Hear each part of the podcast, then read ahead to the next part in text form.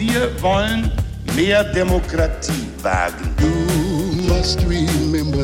Scheitert der Euro, scheitert Europa. Der Stichtag.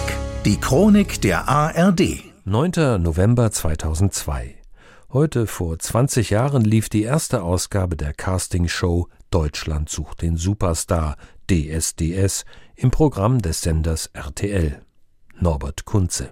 Was wird bleiben eines Tages, wenn man den Urenkeln erzählt von dieser Sendung? Sicherlich das.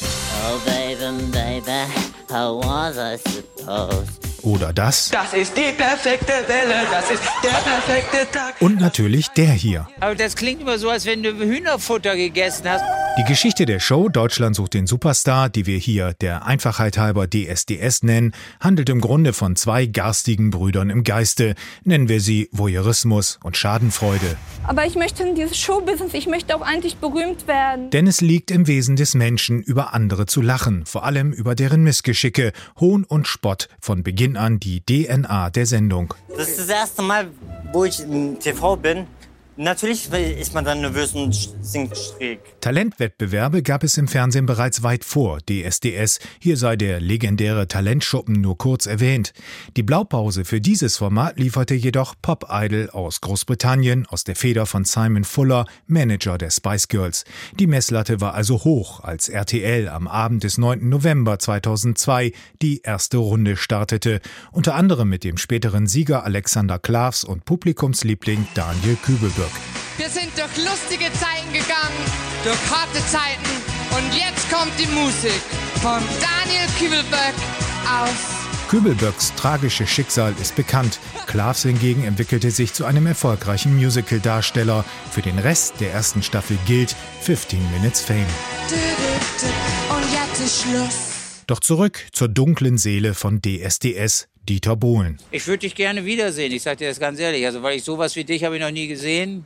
Und wenn das so weitergeht, wer weiß, was du noch machst, ja? Bohlens gallige Kommentare und schonungslose Sticheleien raubten so manche Illusion. Menschlich äußerst fragwürdig, aber gewollt. So auch hinter den Kulissen. Die Kandidaten erhielten bereits im Vorfeld seitenlange Verträge, in denen sie die Produktion zur Verschwiegenheit verdonnerte, zugleich mit diabolischer Wonne die skurrilsten Bewerber direkt auf die Bühne schleuste, polierte Scheinheiligkeit, Futter für Dieter lass mich bitte weiter singen und dann wird es dir wärmer ums Herz. ich glaube, da müsste ich mir jetzt Tee über den Kopf küssen, damit mir hier wärmer wird, ja? Der frühere Modern Talking Crooner agierte in Personalunion als Produzent, Komponist und Juryvorsitzender. Alle Hoffnungen hoffnungsloser Kandidaten ruhten auf seinen Schultern. Bis zur Trennung im Zuge einer Programmreform 2022. Kein Recall für Herrn Bohlen. Dieter, gib mir einmal die Chance. Bitte nur einmal. Ich will nur einmal einen Recall schaffen, bitte. Nur ein kleiner Platz für mich. Das hat ja nichts mit Singen zu tun.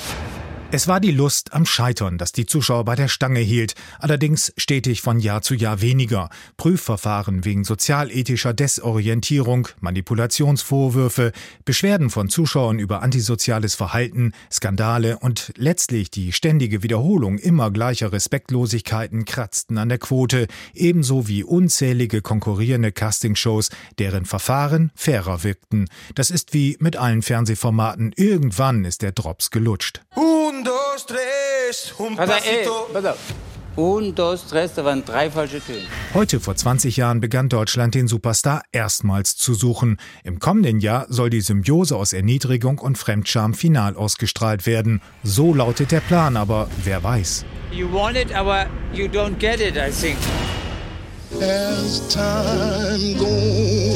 Der Stichtag. Die Chronik von ARD und Deutschlandfunk Kultur. Produziert von Radio Bremen.